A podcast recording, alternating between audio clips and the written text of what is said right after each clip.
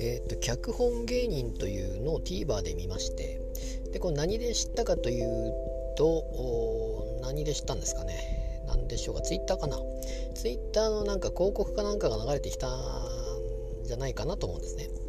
でまあ TVer に行ってみてですね見ますとその第1夜っていうのがもう終わっていて、まあ、見れるような状態であったと。第1夜第2夜第3夜ということで3夜連続の番組でやってでまあその芸人さんがですねその脚本を担当して、えー、まあ一夜一夜別の方が担当するということで第1夜が吉住さんで第2夜が、えー、水川かたまりさん。で第3夜がう大さんということでえー、っとまあコント師になるんでしょうかね、えー、そういう方はやっぱり脚本を、えー、まあネタをかけるわけですからまあ、当然そういう物語的な、えー、まあ、展開であったりオチであったりっていうのをいろいろつけれるわけなので、まあ、そういう方が脚本するとじゃあどうなるのかということで芸人の脚本脚本芸人ですかね。というので、え、やっていたということで。で、まあ、見てみたわけですけど、まあ、やっぱり面白いわけで。でですね、まあ、第1夜の吉住さんの話があだから一夜一夜もう別の話なのかなと思ったら結局同じあのー、テレビ局の話なんですね。テレビ局内でどういう出来事が起こるのかっていうのが多分元にあって。でこれが、まあ、最初まあ吉住さんで終わった後次がかたまりさんで。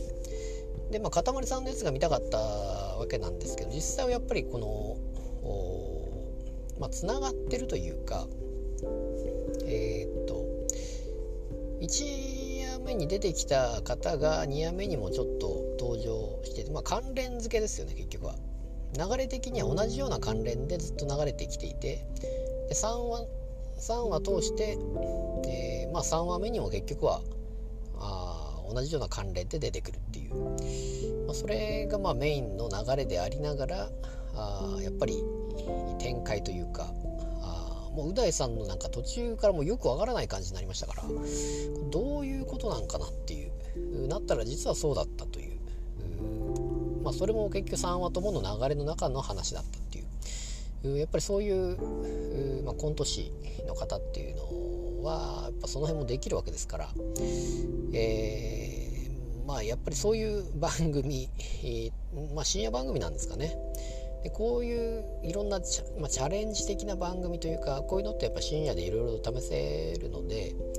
えー、深夜番組っていうのはやっぱり面白いなと思いますし、まあ、昔はよく深夜番組見てましたので、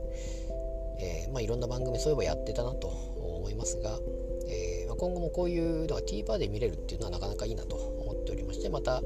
えー、かあったら見ようかなと思っております。